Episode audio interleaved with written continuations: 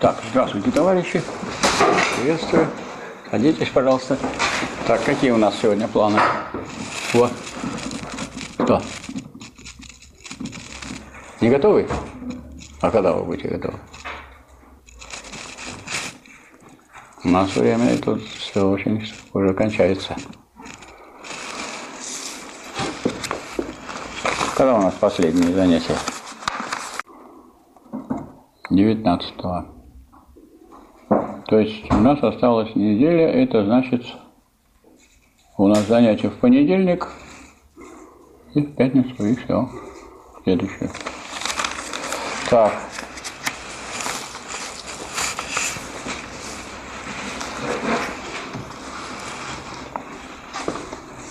Значит, у меня такой вопрос к изучавшим э, работу Маркса Энгельса немецкой идеологии. Вот что э, у Маркса Энгельса говорится по поводу гражданского общества? Это тема актуальная?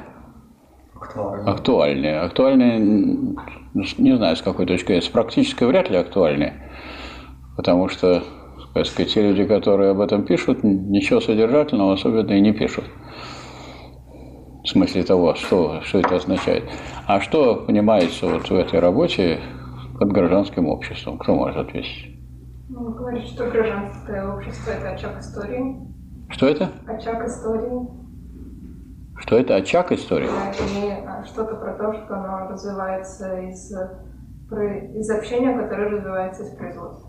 Ну а что это такое, гражданское общество? Что понимает-то под этим Маркс? Что это гражданское общество? Что это такое? Ну, вот есть общество, а есть гражданское общество. Какая-то, как соотносятся эти понятия, что это общество и есть гражданское или нет? Какой смысл в том, чтобы одновременно с понятием общества рассматривать понятие гражданского общества? Ну, правильно помню, когда он критикует Фейербаха еще в первых тезисах, он э, как бы говорит, что гражданское общество это такая такая иллюзия, такой конструкт, то есть то, что то, чем любит заниматься эти философы, то есть какое-то гражданское общество, состоящее из этих оторванных друг от друга индивидов, как будто бы не учитывающих экономические отношения. Ну, вот, да, это правильно будет. Именно так. И, наверное, актуальность состоит в том, что, как бы, ну, насколько я помню, все, э, даже в новостях говорят, что цель в России построение гражданского общества, но вообще, ну, как-то нет потом, такого четкого определения. Потом вы видели, наверное, что есть там э, большие билборды висят в городе, там, посвященные к выборам. И вот она такая-то, такая-то, вдруг такая-то кандидат от такой-то партии выступает за построение в России гражданского общества. И это вот так тоже красочно так представляется. То есть соответствует это тому пониманию, которое вот здесь давали Маркс и Энгельс. То есть действительно это некая, некая иллюзия, или тут что-то такое глубокое, содержательное, умное? Ну, наверное, и тогда, и сейчас это иллюзия, но то, что вкладывается в эту иллюзию, принципиально разное. А что вкладывается сейчас? Вот что можно сказать, что сюда вкладывается? Граждан, насколько я помню, то Состояние гражданского общества в России, это где разделение властей, люди... Разделение властей, разделение властей – это обычное буржуазное общество. Людей... Буржуазная демократия предполагает разделение властей? Ну, так это значит... Вопрос, так, что, так что мы строим? Что, собственно, построено в России? Вот построено буржуазное общество, демократия построена буржуазная? Построено. Разделение властей есть? Есть Дума, которая не интересуется тем, выполняется ее решение или нет. А есть э, исполнительная власть, которая не очень интересуется тем, что решит Дума. Это разделение властей. Да? Потому что, скажем, чему э, противостоит вот такое понимание э, устройства государства? Скажем, а социалистическое государство построено на разделении властей? Да. Как же, да, когда наоборот, вот Ленин подчеркивал, что вот Советы представляют собой такие органы, которые сами законы принимают и сами их же исполняют. Как раз вот было построено уничтожение разделения властей, то есть на уничтожение вот этого разделения властей, потому что разделение властей рождает что? Бюрократизм. Потому что вот вы решаете, а вы исполняете. Значит, вы решаете, не зная, как будут исполнять, и поэтому принимаете такие решения, которые невозможно исполнить. Ну, потому что вы оторваны от процесса исполнения. А вы исполняете. И вы с удивлением смотрите на то, что решали эти самые люди, которые ничего не понимают в том, как это производить, как проводить в жизнь. И поэтому на этой почве возникает торможение. Вот эти два колеса государственной машины, они вместо того, чтобы взаимодействовать, они тормозят работу друг друга. И мы это и наблюдаем все время. Все время идут разговоры о том, что как так у нас не выполняется то. Вот, скажем, принята была концепция социально-экономического развития России, подписан был э, распоряжение председателя правительства в 2008 году. А концепция социально-экономического развития до 2020 года. Подписали, подписали. Дальше что? Что дальше? Ничего. Где она? И разговора о ней нет. И кто подписывал, не вспоминает. И кто об этом говорил, не вспоминает. А она, доклад о ней был на расширенном заседании Государственного совета. Вот это так называемое разделение властей. Или вот, судебная власть. Судебная власть, скажем, в социалистическом Советском Союзе предполагала, что вот если суд принимает какое-то решение, то это что? И как бы само собой считалось разумеющимся, и так граждане трудящиеся так и считали, что раз решение принято, то оно будет и выполняться. А сейчас? Вот суд принимает решение. Сейчас разделение властей. Сейчас судеб, судебная власть и судебные приставы исполнители – это один, одна организация, это разные совершенно структуры? Раз разные. Вот из того, что суд принял решение, что следует? что, допустим, служба судебных приставов, получив это решение, должна его выполнить. Ничего из этого, ничего она не должна никому. Абсолютно. Вот если суд принял решение, то вы гражданин. Вы гражданин, вы добивались решения. Ну вот как, как это решение попадет в службу судебных приставов? А вы, вам известно, что судебные приставы вообще судебными решениями не интересуются? Вообще. Они в глаза их не, не видели и видеть не хотят. Это я вам как специалист по праву, как профессор по кафедре экономики права рассказываю, и как человек, который глубоко с этим знаком и с судебными приставами, исполнителями работал очень много. А именно, вот вы, когда закончится судебное заседание, что вы? Вот вы выиграли. Ваши действия дальше. Судья интересуется исполнением решения? Нет. Нет, это же разделение. Все, судья, вот он вам вынес справедливое решение, вы довольны. Можете повесить его на стену, вы выиграли у меня, и я вам должен 5000 рублей. И дальше что из этого следует? Как вы собираетесь меня эти 5000 рублей взять выбить? Что вы будете делать? Давайте. Давайте разберем, пожалуйста. Мы рассматриваем вопрос о разделении властей который связан с проблемой так называемого гражданского общества. Вот. Ну, наверное, надо прежде всего вооружиться этим судебным решением, да. и сказать, вот, закон на моей стороне, дайте мне эти деньги. Ну, вы вооружились, вы, как вы вооружились? Вы придете, во-первых, судебное решение, оно сразу входит в действие или через какой-то срок? Вот сегодня принято судебное решение судом района. Вот, значит, надо ждать то есть оно войдет в срок, если никто его не обжалует. А если обжалует ваш, вот я, вот вы выиграли у меня решение, и я вам вынужден отдать 5000 рублей по решению. Так? Но я обжалую, потому что я не согласен с этим решением. Подаю в городской суд. Городской суд как, прямо бегом будет это решать, или он не спеша это назначит через два месяца на это, или через полтора. Никаких особенных ограничений нету. Через полтора месяца, значит, раз обжаловано решение, то оно не входит в действие и, так сказать, вот до э, городского суда. В городском суде вы снова будете выступать. Вот там будет три судьи, а не один. Вот времени там будет очень мало. Вам больше, чем 15, все это мероприятие больше, чем 15 минут не займет. Вы там что-то скажете. Потом я что-то скажу, что я с вами не согласен, а потом эти три судьи убегут в комнату для совещательного и прибегут из этой комнаты и скажут, что вот они утвердили решение районного суда. И вот теперь у вас есть решение городского суда. Вы довольны? Вам решение городского суда надо или 5 тысяч рублей? Дальше вы собираетесь у меня получить 5 тысяч? Вот вы получили решение городского суда, что я обязан вам отдать 5 тысяч рублей. Ваши действия. Теперь их нужно получить. А? Теперь их нужно получить. Ну как вы собираетесь их получить? Прийти в суд, наверное. Суд?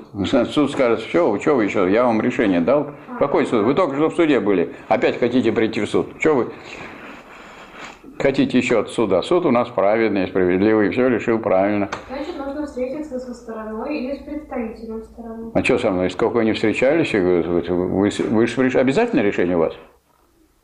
Суда. У вас есть решение суда? Да. Ну, так и все, я, я видел его, мне тоже дали. А что с нами, что нам встречаться?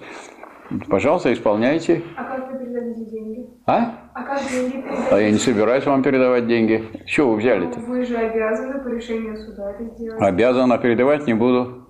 Тогда, если... Ну, я грамотный человек юридически, не буду я вам деньги передавать. А вы, если вы тоже грамотный, а, забирайте у меня деньги. Ну, я-то не хотел у вас отдавать, но вы хотите у меня их забрать. Забирайте. Ну, я спрашиваю, как у меня будете забирать? Мне интересно. Я-то знаю, как я вам не отдам, а вы как будете меня забирать? Вот вопрос. Мы же разбираем, мы же с чем занимаемся? Анализом. Не иллюзиями всякими, вы же с самого, с самого начала вот выступили и сказали, что всякие иллюзии там питают насчет гражданского общества. Вот гражданское общество, вот есть решение суда, вот есть закон, вот я вам должен, должен. Ну вы собираетесь у меня забрать 5000 рублей? Собираюсь. Ну рассказывайте, как будете забирать. А если... Там же должно быть написано, наверное, в какой срок вы должны эти деньги отдать? Нет. Должно быть написано. Нет. Почему это? И где это должно быть записано? За что тут писать?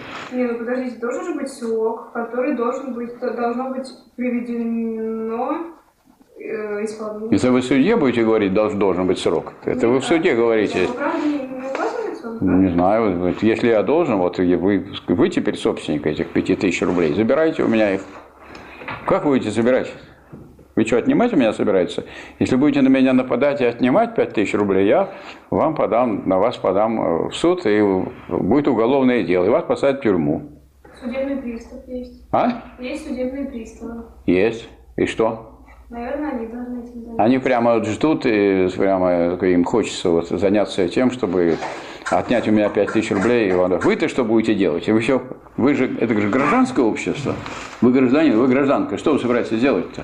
А, подождите, есть, значит, если нам нужно исполнить, правильно? Да. Решение суда. Есть власть судебная, есть власть исполнительная. Значит, она должна этим заняться. Что исполнительная? Давай заним. Исполнительная власть есть. Пусть она этим занимается. Исполнительная власть будет Не заниматься. знаю, ну там исполнить, там и там... Исполнительная власть не занимается исполнением решений судов. Ну ладно. Ну,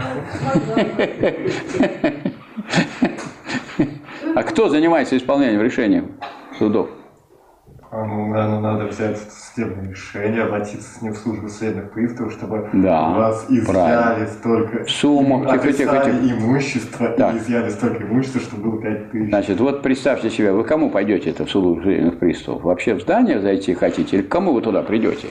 Вот я хочу знать, вот вы, ну мы должны, ну вот вы же, так сказать, э, граждане уже нашего общества, российского, вы же должны знать, как это делать. Я хотел бы вам помочь, объяснить, как это делать. Ну вы вот, я пойду в службу, вы придете, вы открыли дверь, дальше что?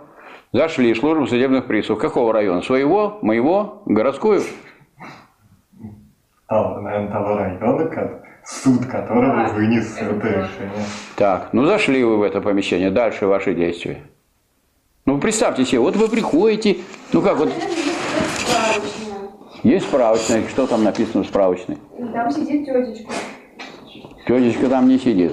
Нет? Нет, справочной нету службы судебных приставов. Нету там. Чего нету, того и нету. Непорядок. А там есть э, всякие кабинеты, и в кабинетах разные люди.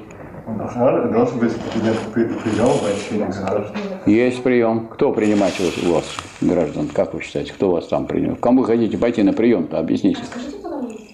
Сказать? Скажу, к старшему судебному приставу этого района, к старшему судебному приставу. Вот вы ко мне пришли, и что хотите мне сказать? Я вот старший судебный пристав. Что у меня есть решение суда, Меня вас решение суда не интересует. У вас есть исполнительный лист? Нету? Идите. У нас он есть. Олег, у нас он есть. У Олега нет, у него только решение суда. И Олег, он забыл просто. Знаете, Если забыл- забыл, не знаю. Вы, у нас Олег у меня пришел. Все, вдвоем пришли ко мне или один? Он у меня выиграл, а вы, девушка, какое отношение имеете к этому? Нет, вы ее адвокат? Нет? Не адвокат. У вас есть? Или вы доверенное лицо? А? Вот, вот он ко мне пришел, я ему объясняю, что это меня, э, нашу службу судебных приставов, решения судов не интересуют. Мы ими не занимаемся. Мы работаем исполнением исполнительных листов. У вас исполнительный лист есть? Есть или нет? Олег? Ну, должен быть. Что значит должен быть? Ну, я по должен быть не, не могу же заниматься. Вот идите и, и получайте. Куда? Где вы должны получить судеб исполнительный лист? Ну, наверное, должен получить его как приложение к, к решению. Прямо как приложение никто не дает. Если вам не надо, это у нас гражданское общество. Вы, если вам не надо исполнительный лист, вам никто его и не даст. Если надо, вы у меня даже не спросили. Вот я старший судебный пристав, спросите у меня, а где его взять? Спросите меня. Да. Ну вы как-то вообще, вы представляете, как, вот, как тренируются люди? Да. Ну, так вот я сейчас старший судебный пристав. Меня зовут Михаил Васильевич. Зачем-то же существует ваша служба. Вы, вы тут скандалить не надо, мне, мне есть чем заниматься. Вы, если вы хотите получить, спросите меня, я вам от, про вас проконсультирую бесплатно. Вас интересует, где получить? Ну так спросите меня, где получить. Кажется, вы даже вежливо спросить не хотите. Не случайно. Значит, идите туда снова в свой суд. К судье не надо обращаться, потому что судья с вами разговаривать на эту тему не будет. Судья свою миссию выполнил. Идите к помощнику судьи и скажите, что вот он с решением, вот у нас есть решение, спасибо большое, нам нужен исполнительный лист. Она значит, вам скажет, через неделю приходите и получите исполнительный лист. Вот вы пойдете туда, вы сначала думали, что вы пойдете за пятью тысячами рублей. Нет, вы пойдете снова в суд, значит, помощнику судьи, потом, значит, договоритесь, когда она вам выдаст, она подпишет этот исполнительный лист у судьи, и не пройдет двух недель, и у вас в руках будет исполнительный лист с печатью. Единственный экземпляр. Очень вам советую сразу на цветной ксерокс его, на цветной ксерокс, чтобы у вас было, потому что пропадет и все, у вас ничего тогда нет. И больше вы никакой второй раз никто выдавать не будет. После этого вы снова идете Олег, ко мне и говорите, Михаил Васильевич, я спасибо, вот я принес исполнительный лист. Тогда мы будем, тогда вот вам бланк, вот, бланк заявления о возбуждении исполнительного производства. Что я такой секой на имя мое, на имя старшего судебного пристава вашего района, Попова Михаила Васильевича, прошу возбудить исполнительное производство по исполнительному лицу номер такой-то, от такого-то числа, выданному таким-то судом. Возбудить производство. Кто будет возбуждать? Я буду возбуждать производство. Вот я вас могу возбудить, буду возбуждать производство. Приходите через неделю. Через неделю вы придете, и я вам уже скажу, кто будет заниматься исполнением вашего исполнительного листа. Вот Алина будет заниматься исполнением. Алина, не разговаривайте с бескровной, она это гражданка неизвестно какая, а вы судебный пристав-исполнитель. Связи нам. Связи всем нужны. Что? Связи мы налаживаем. Чтобы потом в следующий раз... Это вы можете с ней налаживать. Вот она, судебный пристав, вот вам. Да. Вот теперь ко мне уже не приходите. Если через неделю вы приходите, я, вы придете снова ко мне, я скажу, вот, вот, пожалуйста, у вас судебный пристав-исполнитель. В основном, кстати, женщины в основном работают судебным приставом исполнителем. А но потом есть такой плакат, такая женщина миловидная, а сзади с автоматом. Что вы имеете в виду, если что, да, если что, вот там, да. Вот. Короче говоря, значит, вот идете и спрашиваете, все, что вам еще надо? Денег никаких пока у вас нет. Большое спасибо. Да, никаких нет, но вот у вас есть судебный. Вы довольны? Довольны. Ну, приходите теперь к судебному приставу. Ну, вы пришли к ней. И что будете говорить? Ну, рассказывайте, что вы будете говорить. Вот к ней теперь идти. Алина Она. Да уже не с исполнительным. Ваш исполнительный лист давно я забрал. Этот исполнительный лист уже возбуждено исполнительное производство. Назначен судебный пристав исполнитель. уже Соколова. Алина как по, по отчеству? Олеговна. Алина Олеговна. Вот вам это знакомо, легко запомнить. Алина Олеговна, судебный пристав исполнитель. К ней обращайтесь. Пришли вы к ней. Уже соответствующую комнату. Там у них на головах друг у друга сидят, кругом все бумаги. Места нету никакого. Ну, они ради вас, вот вы придете, они с этого какого-нибудь стула с бумаги снимут, вас посадят и скажут, ну, чего надо? Что надо? Ну, если, если возбуждено производство, то... Да, возбуждено. То, значит, судебный пристав должен... Это вы приставу собираетесь говорить? Я спрашиваю, что говорите ей быть? Говорите. Нет, это сначала Вы что, вы не понимаете? Вот вы знаете, как вот люди это, отрабатывают свои действия, вот, если они на войне, там, в жизни, как, как полагается. То есть они начинают, входят в роли, начинают это делать. Вы, вы у меня выиграли 5 тысяч рублей. В суде выбили. Это было так трудно. Все, я профессор, а вы студент. И, и теперь не хотите это дело реализовать. Вот уже есть, уже, уже все, исполнительный лист уже. Я уже вам все это посоветовал. Вы пришли уже к суде. Что вы ей собираетесь сказать? Ну, обращайтесь, пожалуйста, говорите. Алина Олеговна, ну. Я должен сказать, что... Да прямо говорите, Алина Олеговна, обращайтесь. Алина Олег, да. вы, э, вы э, у меня... От вы, вас зависит? Вы же являетесь э, судебным приставом, который ведет Исполнительное производство, да. исполнительное По моему делу. Да. Именно Что вы да. собираетесь предпринять, Да. вернуть назад? Вот это вот, вот это правильно. Что вы собираетесь делать, Я вам хочу сказать, что вы очень поздно пришли, вы, к сожалению, опоздали. Как это опоздали? Вот так. Нет, Алина Олеговна, тут там никаких таких, там не, никто ничего не опаздывает, там никуда никто не спешит. Сразу вам докладываю, как человек, который участвовал в создании профсоюза судебных приставов Санкт-Петербурга, сразу вам хочу сказать, что этих судебных решений принимается, раз есть разделение властей, совершенно вне зависимости от того, сколько судебные приставы могут исполнить. Вот у судебных приставов есть время, рабочее, рабочее время. И вот, скажем, за это рабочее время они 80% могут исполнить, а 100% исполнить не могут. Поэтому, если вот Олег не придет вам и не будет над душой стоять, то никто его исполнять и не будет. А поскольку он приходит, вы, так сказать, откладываете другие и начинаете им заниматься. Ну, человек пришел, так, так что вы будете делать? Вот он спрашивает, что вы будете делать, что вы будете делать? Как вы собираетесь исполнять? Теперь вот, вот мне тоже интересно знать, как бы я от его имени вас спрашиваю, что вы собираетесь делать, как вы собираетесь исполнить это, вот как мне получить-то 5000 рублей, вот ему. Что вы собираетесь делать? Ну, Не знаю, есть, конечно, варианты. Ну, какие варианты у вас есть? Вот вы судебный пристав, а я тот человек, который обязан ему отдать 5000 рублей. Тяжело. Ну, объясните, что тяжело, и пусть уходит тогда. Да, надо... Очень тяжело, надо все время, э, чтобы смотреть наше дело подробнее. У нас, к сожалению, очень много дел и приоритетов. Вот, это без бюрократизма, позовите. Видите, как по-доброму. Хорошо. У нас, к сожалению, Вот. очень много других дел. Вот, Да, вот он снова. Ну, на третий раз. вот здесь находитесь. Вот. Там, видите, сколько дел? Вот, вот это, вот это, вот это уже разделение властей, все хорошо. Поэтому, извините, пожалуйста, приходите через месяц. Могу сказать, что Вас же не горит?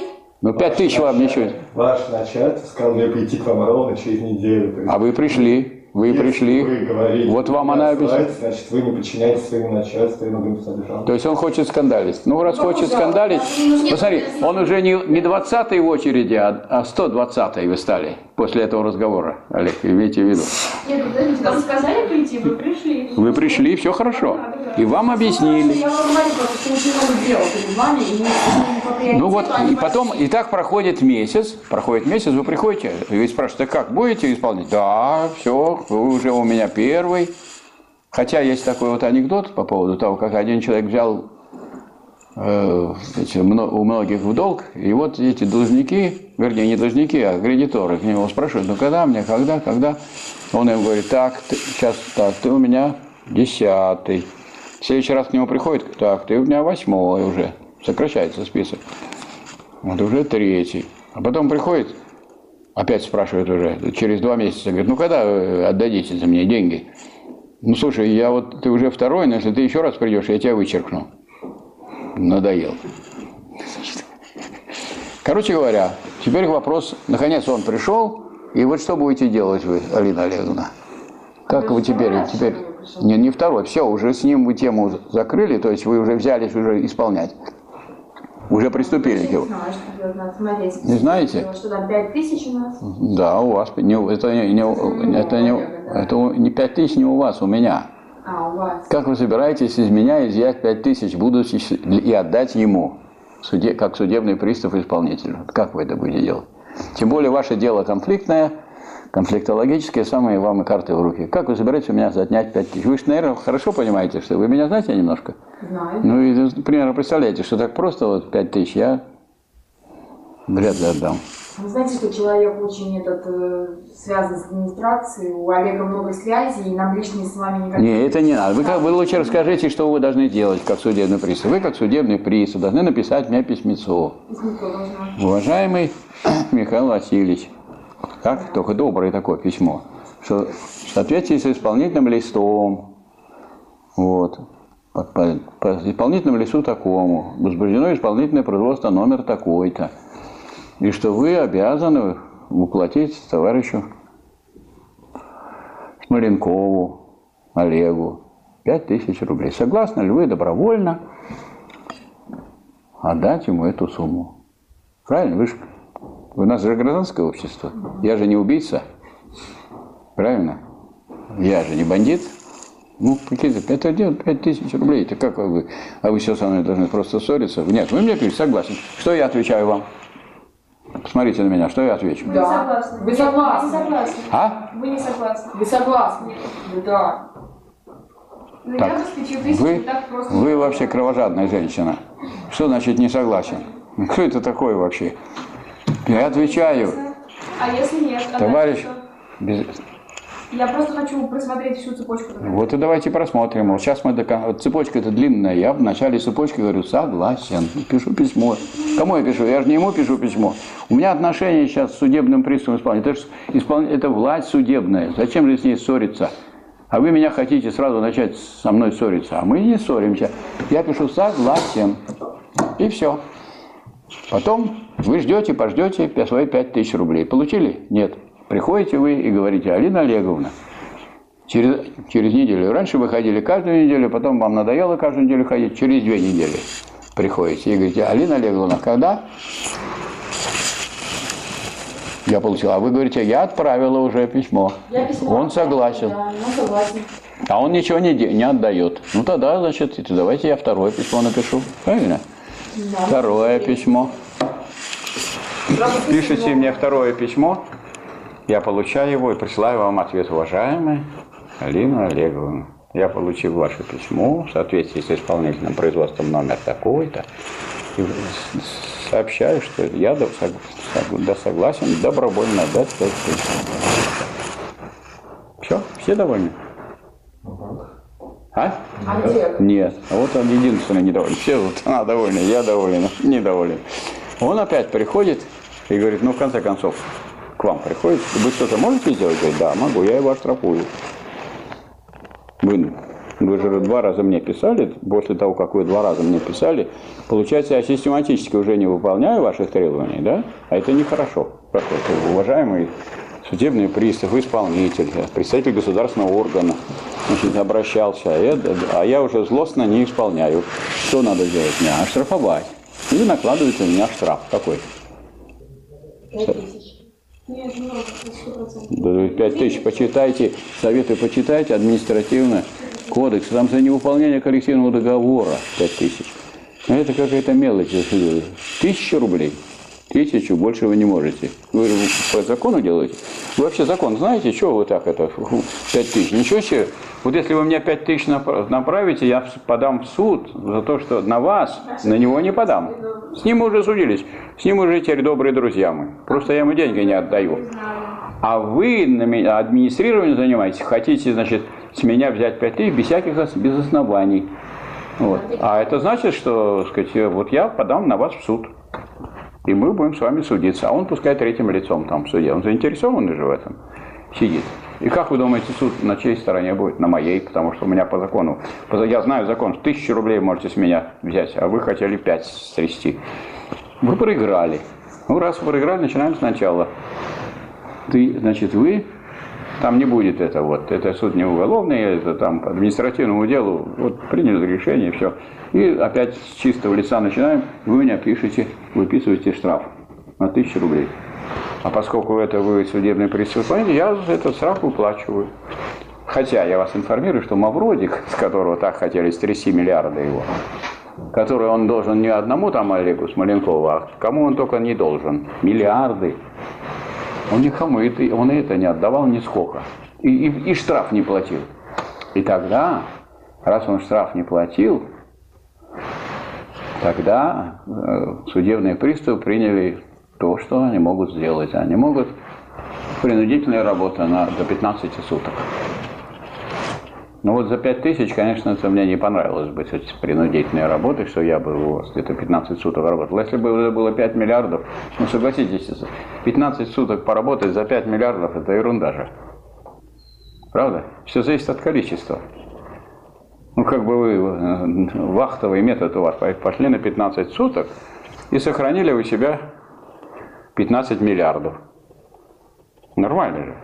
15 миллиардов это немного. Вот сейчас вот госпожа Маркус сегодня и по радио говорят, и вчера в газетах.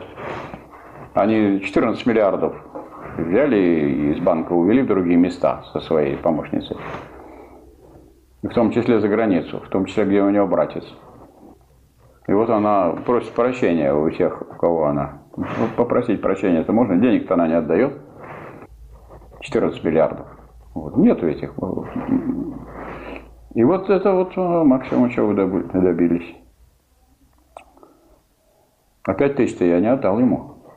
А я бы решил ему лучше я поработаю 15 тысяч лет, где-то поподметать буду. Сейчас погода хорошая, подметать буду панель, а 5 тысяч ему не отдам. Я человек принципиальный. А все, вы больше ничего не можете. Или можете. А вот дальше вот те люди, которые занимались исполнители делом Мавроди, они не знают закон. А на закон гласит, что можно на самом деле, возбудить уголовное дело в связи с невыполнением решения суда. Это отдельная тема. Алина Олеговна, да. вы можете возбудить, но вы сами, судебный преступник, не можете. У вас есть отдельный человек в службе судебных приставов, которому нужно пойти на меня нажаловаться, что я такой секой раз такой, и что надо его проучить, и надо возбудить уголовное дело в связи с невыполнением решения суда. Потому что решение суда-то есть. Вот. Это вот тут уже понадобится не просто исполнительный лист, а еще и решение суда. Он вам его даст. И он будет доволен. Он, правда, уже сколько раз уже приходил в службу судебных приставов, что за это время можно заработать не 5 тысяч, а 50. Но он ради такого дела пойдет. Вот должен вам сказать, что я пытался возбудить уголовное дело по отношению тому, кто должен был выполнить решение, которое, которого мы добились. Вот я как главный редактор газеты, значит, вел судебный процесс с комитетом по печати. Вот они, у них мы выиграли. И возбуждали, возбуждали уголовное дело. Ну так, но уголовные дела никто не любит возбуждать. А если даже возбуждают, их любят сразу раз, только возбудят, и раз быстренько и в архив. Закрыли дело и в архив. То есть уголовное дело очень тяжело. Поэтому шансов, Олег, получить 5 тысяч у вас. Не тратьте силы. Если это 500 тысяч, тогда есть смысл, а 5 тысяч даже есть. Я сказал, не отдам, значит не отдам. Но мы разобрали, как это делать. И вот это все называется разделение властей. Так вот, я докладываю, поскольку информация у меня была в отношении загрузки судебных приставов, что они в состоянии выполнить ну, только максимум 80% судебных решений. То есть суды лепят их независимо от того, сколько смогут исполнить, а судебные приставы исполнители, они до вечера все ходят и ходят и ходят. Вот Мальцев Владимир Алексеевич был старшим судебным приставом. Мы помогали ему составлять трудовой этот коллективный договор со службы судебных приставов, чтобы эти самые судебные приставы имели какую-то возможность, время для того, чтобы исполнить в соответствии с законом. Вы же не можете не по закону исполнять. Вы должны по закону, а закон предполагает определенную процедуру. Это требует определенного времени. А если это время умножить, то есть норму на выполнение одного исполнительного листа на исполнение дела по одному исполнительному листу умножить на количество этих дел, получается, что это гораздо больше, чем у вас есть. Ну тогда давайте в субботу работайте, в воскресенье, вечером. Вот это картина сегодняшнего, сегодняшнего дня. Поэтому у нас есть, с одной стороны, люди, которые разговаривают про гражданское общество, разговор разговаривают. И совершенно вот Олег вот, э, правильно сказал, что вот Маркс Энгельс скажет, что это есть иллюзия такая. Вместо того, чтобы видеть, какая связь существует производственная между людьми, какие есть производственные отношения, какая взаимозависимость, они думают, что вот есть некая вот такая мечта, иллюзия гражданского общества, где будет само все делаться. А само все не делается. Из этого разделения властей получается торможение вообще всех дел. Почему? Скажем, когда была революция социалистическая, одним из главных задач было убрать это разделение властей, при котором невозможно ничего реализовать, потому что если вы принимаете, так вы потом исполнять будете. Так не надо принимать то, что не будете исполнять. А если я буду принимать, а вы будете исполнять, я вам такого принимаю. Знаете, я сколько могу наплодить решений? У меня, значит, рука набита, я этих писать решения могу, видимо-невидимо. А вы тут умрете, исполняя. И это мы и наблюдаем. Посмотрите, вот в Думе все время какая-то стабильность должна быть вообще право. Скажите, пожалуйста, стабильность. Вот приняли решение и после этого ну, какой-то мораторий на то, чтобы менять законы дайте, чтобы дайте хоть поработать, набрать материал, что получается, что не получается, какие недостатки.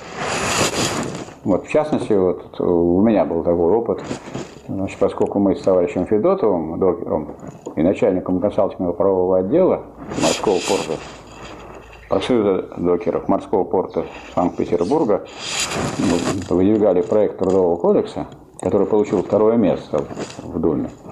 Потом в один прекрасный день после этого нам прислали из Министерства юстиции вот такой пакет а,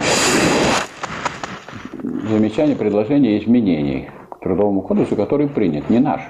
А мы просто были да, вот, на втором месте по числу голосов. 189 депутатов проголосовало. Ну и говорит, и что делать с этим? Там министерство нас спросило дать свои соображения, что делать с этим. Мы сделали следующее. Мы рас, распределили вот эти две предложения какие-то. Это вот предложения, которые улучшают действующий закон. Вот эти предложения, другая группа, ухудшают действующий закон. Уже недавно принятый. Вот только пока они его продвигали, они говорили, что он блестящий, там все продумано, там все выделено, там все эти технические детали просто прописаны. И как только он это кончилось, так началась вот эта вот чехарда всяких предложений по изменению. А вот это вот сумма замечаний, это то, что является, является собой информационный шум. То есть всегда можно формулировки изменить, любые. Дайте мне любые формулировки, я вам изменю в принципе, ничем это не, ни, ни во что не выльется, но это вот, тем не менее, потребует изменения закона, и его переподписания, голосований, обсуждения и так далее. Вот. Поэтому и вывод, который мы сделали, а вывод такой, ничего, не, надо лет 10 не трогать этот кодекс. После этого мы это письмо отправили вместе с этим пакетом в Министерство юстиции, прислал нам замминистра благодарность, говорит, что мы они, очень их обрадовали, что действительно можно ведь ничего не делать, не заниматься этой ерундой. Пусть оно потихонечку накапливается, недостатки выявляются, достоинства выявляются, а потом собрать их, а потом в один прекрасный день переработать и сделать. Так что вот это вот большая проблема. Большая проблема, и если люди были э, создателями законов и проводили эти законы в жизнь, да, то тогда, э, естественно, вот этого бюрократизма было. Наверное, вы знаете, что уже в 1936 году в Советском Союзе изменилась система законодательной власти. Если раньше были выборы по трудовым коллективам, советы, так, и очень легко можно было отозвать любого человека, который значит, стал бюрократироваться. Ну, как собралась конференция трудового коллектива и сказали, Иванов, вместо Иванова пойдет Петров. И все. И уже в городской совет приходит на следующий день не Иванов, а Петров. А какая разница городскому совету? Важно, что от Кировского завода вот такие, такой-то представитель. Четыре депутата было от Кировского завода в городском совете. И это, так сказать, позволяло постоянно такую работу проводить по борьбе с бюрократизмом. А потом у нас появились отдельно, обратите внимание, советы, там, где люди только заседали, и исполкомы исполнительные комитеты, которые только проводили. То есть опять возникло это разделение властей.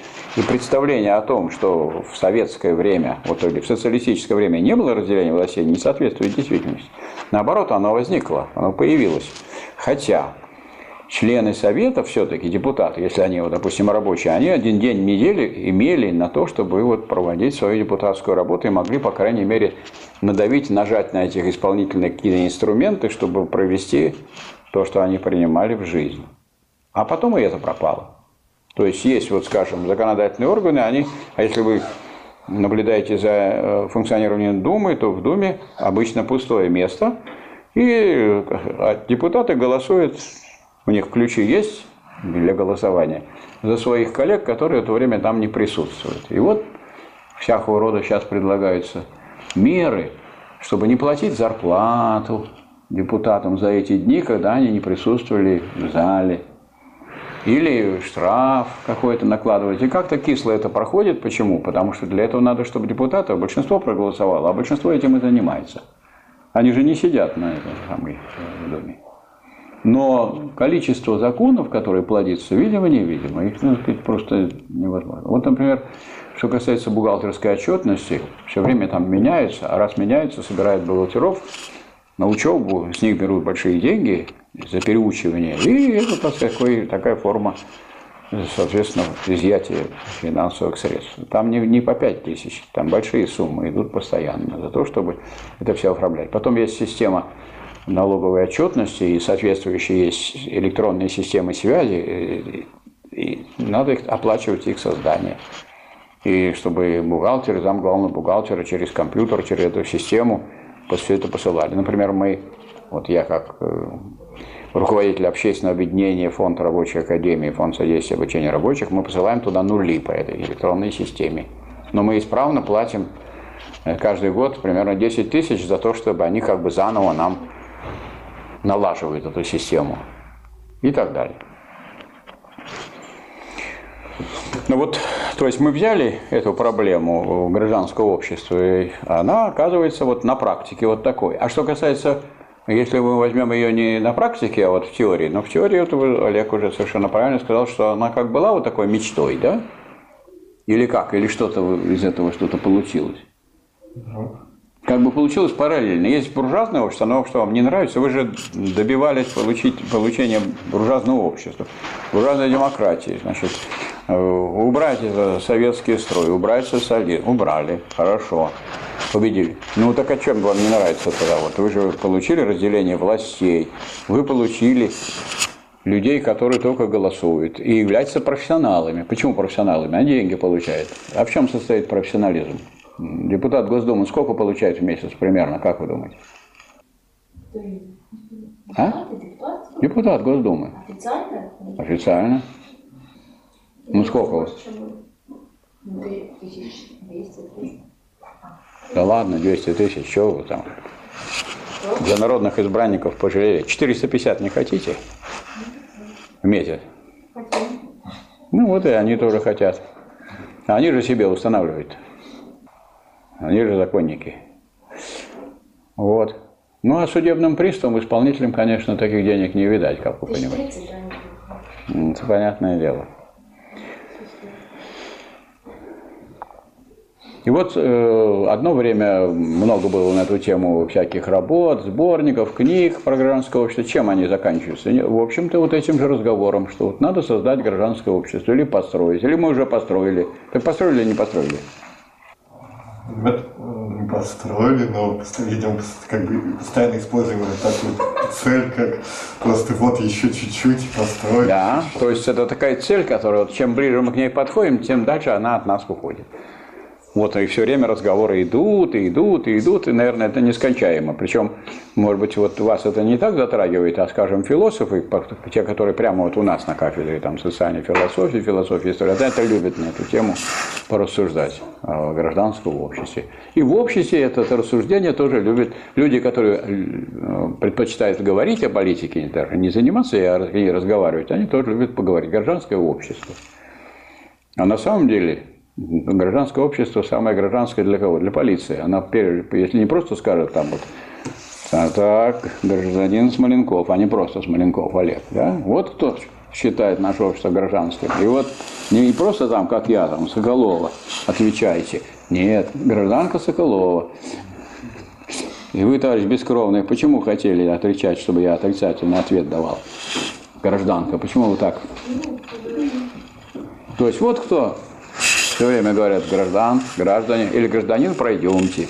Вот кто воспринимает общество как гражданское вполне.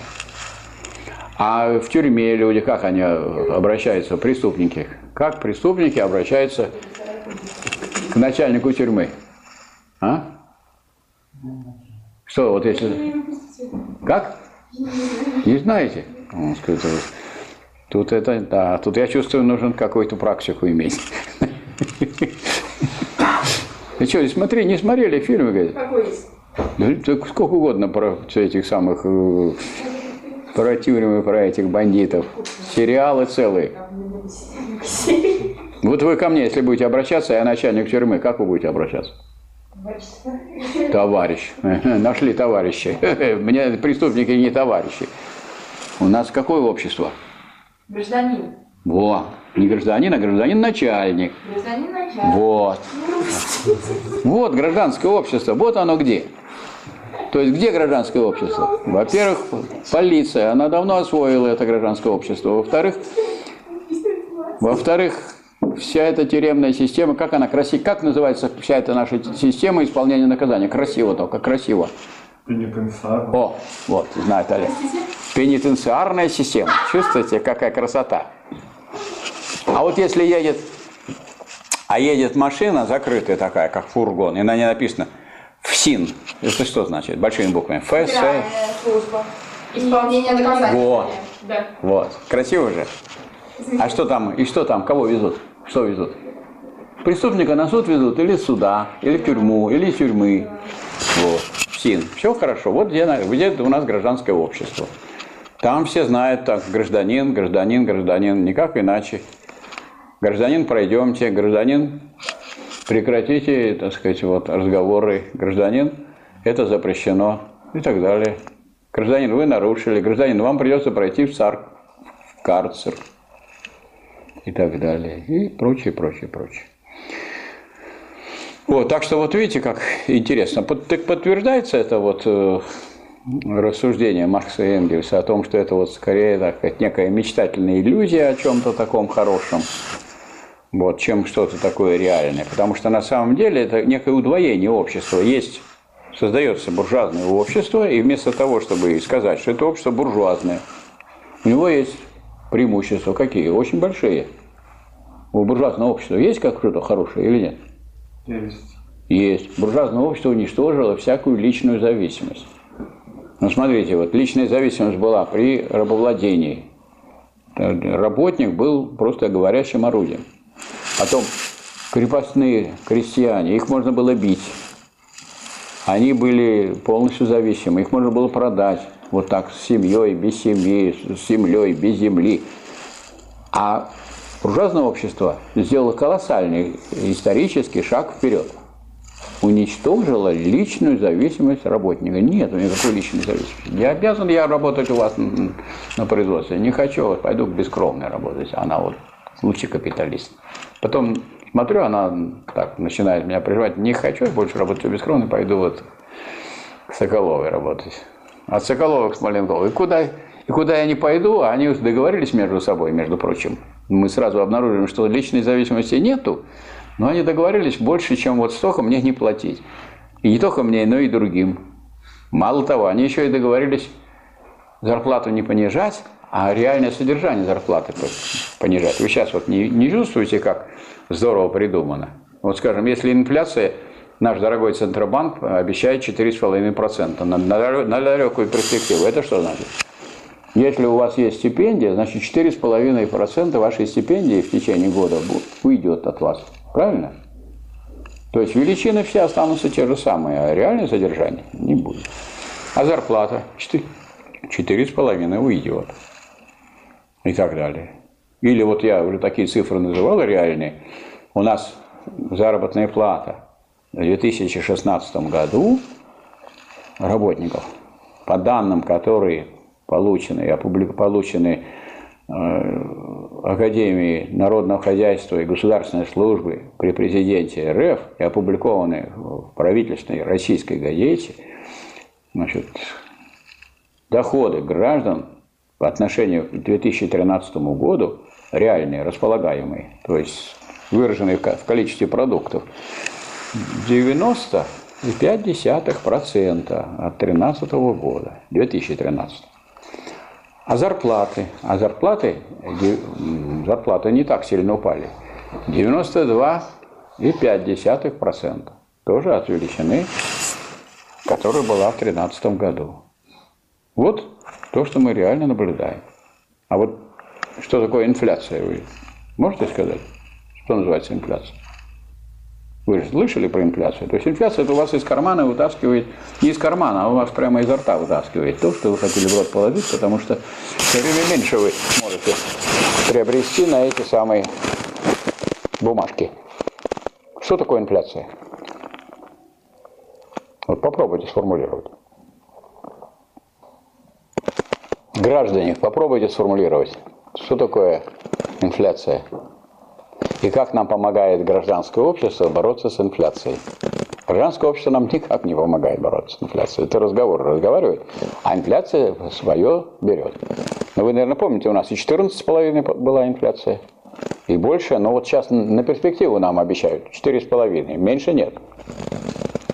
Это как позитив подает Центробанк наш. Дескать, вот мы все стабилизировали, будет 4,5. И у студентов 4,5 от стипендии откусить, и у пенсионеров 4,5, и у инвалидов. Нечего мы этим. Инвалиды должны, чем они более худые, тем легче им ходить. А грузный инвалид, знаете, как ему тяжело перемещаться? Что такое инфляция? Вот, вот это вот классический случай. Известное слово. Все это слышали, правда? Повторяют его на каждом шагу. Мы с вами, как настроились вообще в этом курсе, мы поверхность не берем. Берем анализ, берем движение вглубь, то есть выясняем, что на самом деле. И, и так, что мы имеем. Вот если я скажу, что инфляция – это повышение цен на все товары, это правильно? Этого мало. Ну, отчасти Отчасти, так и есть. А? Отчасти так и есть.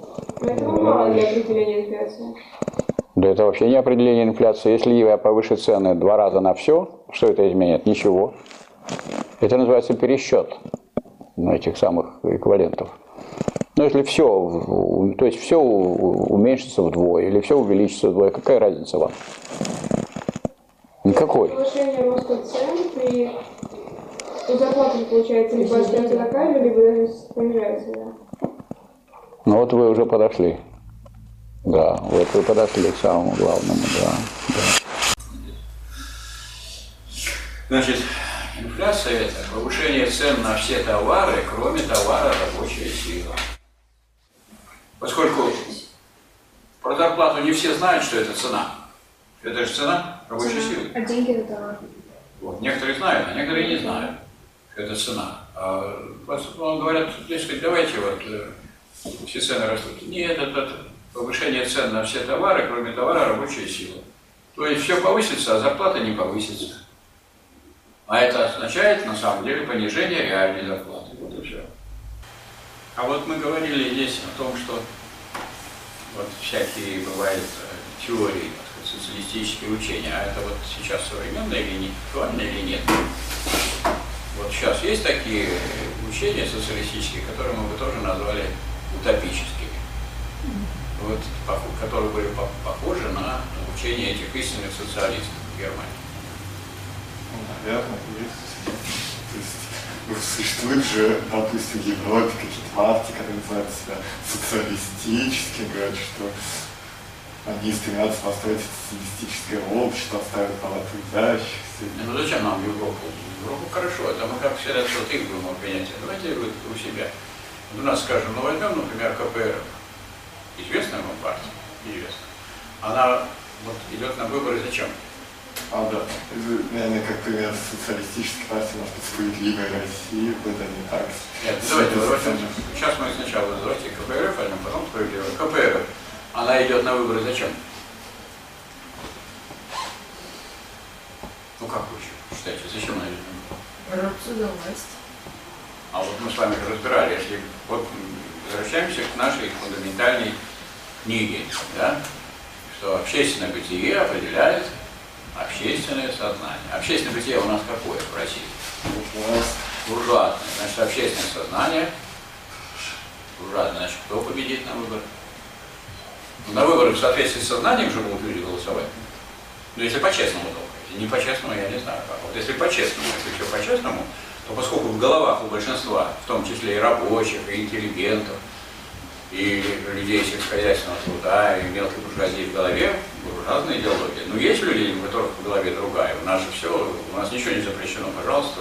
У нас нет государственной идеологии, в Конституции не записано. Некоторые уже говорят, что надо бы записать. Но нету в Конституции. То есть такого нету, чтобы записано было только такая идеология. Пожалуйста, а зачем записывать? Буржуазия в этом не нуждается, чтобы записывать. Правильно? Вот пусть все идут, голосуют, агитируют. Вот у вас есть миллион, миллион долларов? Нету? Нет, а у меня есть. Ну, давайте будем агитировать, кто из нас выиграет. Надо рассказывать, нет? Короче говоря, прошли выборы, и сколько их уже прошло? А скажите, пожалуйста, вы за всю историю человечества, трудящиеся когда-нибудь получили власть на выборах? Хоть в какой-нибудь стране хотя бы один раз. Трудящихся нет, а партии социалистических и коммунистических направленностей получили. Вот, а партии, которые разговаривают про социализм, получили. Представляете, я вот разговаривал про социализм, а теперь у меня зарплата 450 тысяч, а сейчас она у меня всего 53 тысячи. Видите разницу, нет? Я вам выдал свою зарплату, какой у меня есть. Вот. Получаю я. Я же доктор, но профессор. Меня повысили. И вот я, буду говорить о социализме и агитировать, раз и буду получать 450. Вот э, Андрей, э, Олег очень правильно сформулировал. Социализма не будет, конечно. А те люди, которые пройдут, а там еще есть руководители фракций. Потом там есть машины, на которых можно ездить куда угодно. Взял, позвонил, вызвал машину. Вы домой на чем поедете? Небось на трамвае или на метро. А вот э, если я депутат, меня будет ждать машина, приедет. Я буду в пробке стоять. Ничего, у меня Мерседес будет, там телевизор будет. Как только пробка, там включается телевизор. Как только я проехал, телевизор выключается. Все безопасности. Хорошо же. Это не похож на социализм утопия? А народ-то получил этот социализм, нет? Или может получить вот таким путем через выборы? Нет. Ну, ему как могу сказать, что уже скоро.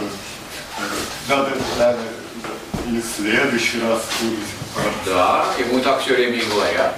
Это и хорошо. Я ему все время говорю, и так я все время и сижу. Вот они и сидят, сидельцы в думе. Сидят, и сидят, и сидят, и сидят.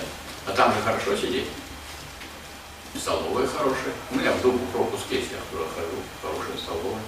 Как у главного редактора газеты. Больше там, правда, делать нечего. Вот теперь справедливая Россия.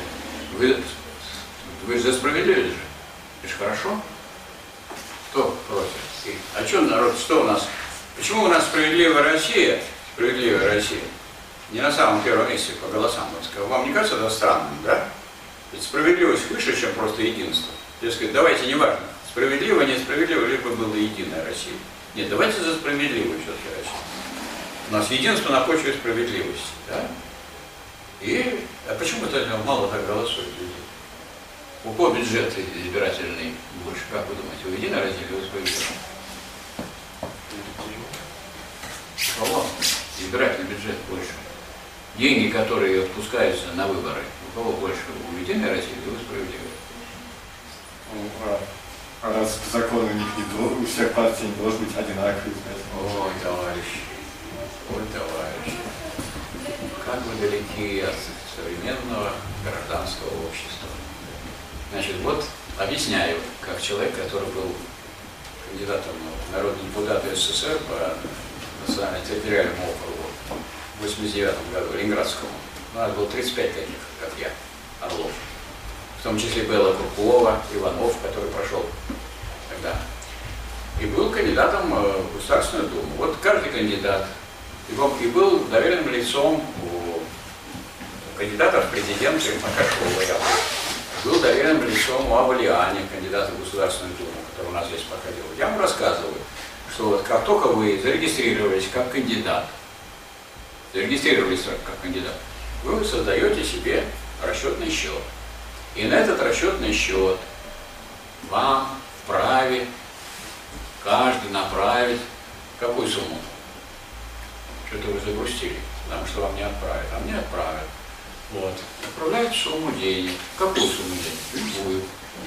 А на какие нужды? На нужды проведения выборной кампании. Это по закону или не по закону? Это по закону.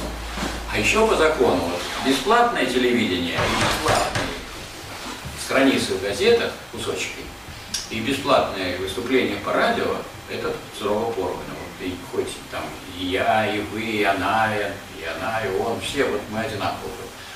А все остальное за деньги. Если хотите больше выступать, вы хотите подробнее рассказать избирателям о том, как вы их осчастливите, ну, пожалуйста, платите деньги. А зачем вы будете сами платить? Вам на избирательный счет будут люди деньги посылать. Единственное условие, те, кто э, посылает деньги на избирательный счет, не, не могут иметь э, иностранного, э, иностранных долей в своем капитале. То есть только отечественные должны производители только отечественные капиталисты могут вам послать на избирательный счет. Если это не отечественный, все, это незаконно. А так законно. И вот мне прислали 129 раз больше, чем вам. Кто выиграет? Вы или я? Значит, ваши где будут? Вот такие плакатики вот будут, смотрите, вот такие маленькие плакатики, так? А мои вот там цветные будут, такие большие, высокие люди, которые будут их вешать, будут со стремянками ходить, их вешать. Почему? Ну, потому что надо оплачивать, стремянки купить людей, целую бригаду оплачивать, чтобы они ходили каждый день. Ну, заодно они, когда следуют со стремянки, они ваши это сорвут плакатики, так, чтобы они не портили картину, потому что как-то неприлично, там такой красивый такой мой портрет, ну, какие у меня дефекты, они уберут, естественно. Есть для этого мордомейкеры, да, специалисты этого дела, которые, когда будут снимать, сделают меня красивее и моложе, вот, а вас сделают злым, как бандита и на карикатуры, и будут так вот зачеркивать. Это же выборная кампания. Ну, да, ну, то есть, конечно, в теории ты выигрывает тот, кого больше фонд, и сам, но он может проиграть, потому что, допустим, его соперник это какой-то компромат, который ну, разрушит его избирательную кампанию. Это правильно. Поэтому вот, но дело в том, что именно те, которые имеют компромат, стремятся в Думу. Для чего? Потому что если он проскочит все-таки в Думу, то он получит парламентскую неприкосновенность. Вот в этом суть гражданского общества современного. А потом вдруг обнаруживается кого-то из членов Совета Федерации, Следственный комитет просит дать разрешение на то, чтобы его отправили в тюрьму, ну, завели уголовное дело. А Совет Федерации не любит давать, потому что вот мы сидим в Совете Федерации, мы как бы друзья, товарищи, и тут вдруг предлагает этого Смоленкова дать добро, проголосовать за то, чтобы разрешить его привлекать к уголовной ответственности. Сегодня я проголосую, что Смоленкова, завтра Смоленков проголосует за то, что меня. Причем он не успеет ничего никуда отправить, уже и меня вместе с ним отправит. А мне это надо. И поэтому такие случаи бывают, но очень редко. Причем когда бывает? Когда серийные убийства обнаруживают, и обязательно убийство. А такая мелочь, там деньги какие-то, там какие-то миллиарды, ну, где вы такое видели? Такого не бывает. Компромат. Вот компромат вот, пытается на товарища премьера, товарищ Навальный, компромат найти. Ничего у него не получается. А почему? А какой тут компромат? Это вот как бы, вот представьте себе, что вы э, Навальный, и вот вы на меня компромат по поводу того, что я вот на даче живу, вот того товарища. А он крупный миллиардер. Вот я. Он имеет право меня пригласить на дачу пожить? Ну, только у него... А? Имеет. Имеет. Ну, только у него дача какая там? 5 тысяч метров, или там 200 гектаров, лес там, охотничий домик там, это дача такая. У вас претензии есть к нашему миллиардеру? А к ним никаких претензий нет. Смотрите, у Навального есть претензии к миллиардеру? Нет. А у него претензии только к тем, кого он пригласил. Только а как вы хотите? Вы создали общество, где богатые и бедные. Ну, вы, если я вас буду приглашать, вот я как я, я вас могу в разрыв пригласить, можете посмотреть там, где на даче поработать. А если будет приглашать миллиардер, там другая будет картина, другая дача, там будет лес, там будут, там, может быть, там зубры будут ходить по этому лесу. Это совсем другое дело. Ну, наверное, палат может подозревать откровенную ложь, можно самому себя думать и сказать, что, допустим, вы побывали на даче у миллиардера, и мне совершенно точно известно, как, что А вы продали это вы дом. напишете в таком количестве экземпляров, а я про вас напишу в каком количестве экземпляров? В сто раз большем количестве экземпляров. И все узнают, что я хороший человек, а вы негодяй, и хотели меня очернить. Или я не прав? Ну, если будет тираж будет. Вот я реально вам рассказываю, я редактор газеты «Народная правда». Мы в 2000 году выпустили миллион. Два КАМАЗа вывезли, по 27 тонн газет. Ну, все узнали, вот, то, что мы написали. А если мы выпускаем сейчас там текущий номер, прям 17 тысяч, видите разницу? 17 тысяч или миллион. Есть миллионные тиражи, вот Единая Россия. Ведь там же не просто вы говорите про одного депутата, а никто про депутата и, и депутатов-то и не избирается так поштучно. Сейчас как избирают? По списку. Ну, если в списке э, Единая Россия обнаружится один там не очень хороший, ну, семье не без урода, а в целом список хороший, Единая Россия партия хорошая, вот, на нее брошены большие деньги, или большие, или самые большие деньги. Ну, самые большие деньги, административный ресурс. Это ресурс, это административная это мелочь. Это само собой, это мелочь. Административный ресурс. Если Единая Россия, она представляет собой так сказать, ту партию, из которой, форми- которая формирует и исполнительную власть. Вот вам все разделение властей. И, и законодательную власть, потому что там две трети мест в Думе занимает э, Единая Россия. А исполнительную власть кто формирует? Ну, вот э, руководитель правительства у нас глава Единой России. Он же будет назначать всех там ниже. Ну а самого руководителя правительства, Путин, считает, считается, так сказать, ближайшим какой партии? К Единой России или к справедливой? Он же был лидер Единой России, вы не забыли еще? Лидер. Он не входил в партию, а лидер был. Он даже вообще впереди там, быстрее. Ну вот, так что вот такая картина. Это вот мы реально продолжаем рассматривать эту проблематику так называемого гражданского общества, которое действительно в далеком отрыве от тех реальных процессов, которые идут. Ну, Или вот, скажем, Прохоров. Он когда пошел президентом, какой первый барьер он был преодолеть? Самый первый барьер – это тот, что надо зарегистрироваться кандидатом. Вот вы можете зарегистрироваться? Есть соберу подписи. Если вы заберете подписи, но вы так пред- представляете, как, как вот рассчитан срок, за который надо собрать подписи, вы никогда не соберете такое количество подписей за этот срок. А товарищ Прохоров вот возьмет, будет платить по 5 тысяч студентам и наберет столько студентов, чтобы у каждой станции метро стояло так сказать, там 15-20 человек, которые собирали бы подписи. Не за Прохорова, а просто за право Про- Прохорова зарегистрироваться. А дальше вы можете против него голосовать. Это вовсе не значит быть на стороне Прохорова, правильно? А просто раз, и он уже зарегистрировался. И он зарегистрировался. А вы? А вы начали собирать? Я вот, кстати, по свой опыт тоже могу доложить. Я начал собирать, конечно, не собрал. Потом я прихожу к секретарю избирательной комиссии Выборгского района. Она говорит, ну что же вы, Михаил Васильевич, сели бы компьютер и собрали. Поэтому вдруг обнаруживается очень много подложных подписей у некоторых деятелей. И очень часто. А зачем, э, если человек богатый, зачем подложные подписи? Тут речь идет о целой партии. А партия может финансировать избирательный список. Избирательный список, а вы просто в списке один. А как вас выковыришь из этого списка? Никак. Может, кому-то и не нравится ваша личность. Ну, не нравится, а список хороший. То же самое справедливая Россия. И тоже список есть КПРФ, и список КПРФ. А все остальные не проходят, и все. И это называется стабильность. У нас стабильная система? Стабильная. Так что то, что вот рассматривается как мечта, иллюзия, можно сказать, что она воплотилась. Есть разделение властей, и стабильность.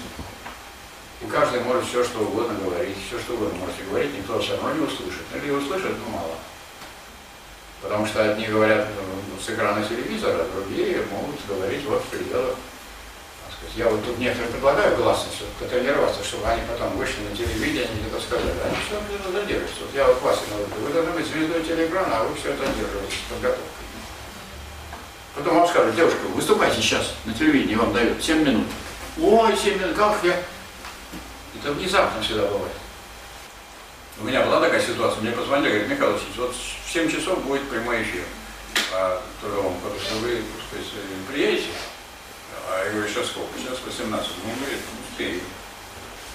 А если я не э, приеду и не знаю, что сказать, ну, все, скажут. Мы вам предлагали, а вы, значит, вы, просто не хотите.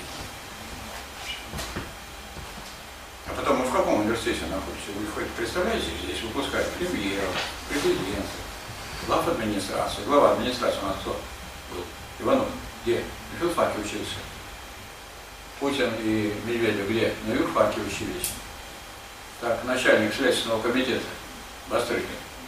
У меня был он начальник партийный, я вот здесь был на экономическом факультете, замсекретаря партбюро по периодической работе. А он был замсекретаря парткома я его хорошо знаю. А он староста был у Путина в группе. Вот вы думаете, может, я зря на вас так наезжаю, что давайте, давайте, тренируйте. Вот я знаю, кто из вас будет премьер-министр потом. Вот у меня дипломный был Кудрин, стал министром финансов. Теперь у меня еще одна дипломница была, Иванова, она же Куликова до этого была, девичья фамилия. Она стала заместитель председателя комитета Государственной Думы по образованию. Кто, кто мы знаем, кто, кто, кто будет. Вот Олег, может он вообще будет начальник юридического комитета.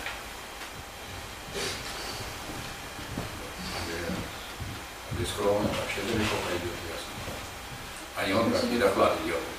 Они вообще, уже сейчас они во всей России известны. Посмотрите там фотографию, когда по лестнице пойдете. Это вот никто, вот нас никто не узнает, а их уже узнают на улице. Так? Ну. Так что вот как-то все люди откладывают, я вот это к вам обращаюсь, вы все время откладываете сюда. Не надо откладывать свое развитие. Развитие, оно должно быть сейчас, сейчас, немедленно. Пусть откладывает, а потом, потом, потом. Это мне больше надо или вам больше надо? Вступайте. Я вас ограничиваю, может быть, в выступлениях или в том, в тематике. Нет? Кто-нибудь такие претензии имеет ко мне, что я предложил вам сделать доклад и строго ограничил, это говори, это не говори, это так, это не так. Пожалуйста, вступайте свободно. Вот где у нас полная демократия. Сами же и придумываете, сами исполняете. Нет никакого разделения. Просто так. Потом будете вспоминать, было такое время, и такие были занятия прекрасные, хорошие занятия. Не знаю, как вам, мне, например, нравится с вами заниматься. Хорошо же. Приходят люди, сделают доклады, выставят. Мы проводим своего игру, да, в ролях, ролевую. У нас можно поменяться. Сегодня вы судебный пристав, завтра он судебный. И другие можем по вашему заданию. Потому что, а как ты тут знаешь? Потому что в жизни сталкиваешься с такими ситуациями, будешь там ходить, пока нос не расшибешь. А зачем? Лучше это делать теоретически, чем практически. Так, какие ко мне есть еще предложения? Мы уже приближаемся к э, окончанию, а именно, у нас на следующей неделе два занятия, понедельник и пятница. Это все потом зачет. Особо злобно буду спрашивать тех, кто не сделал доклад. Ну как, вы должны у меня какие-то меры принуждения. Я чувствую, что только с убеждением не проходит ничего. Не хватает у меня аргументации. Слаб человек. Не смог убедить.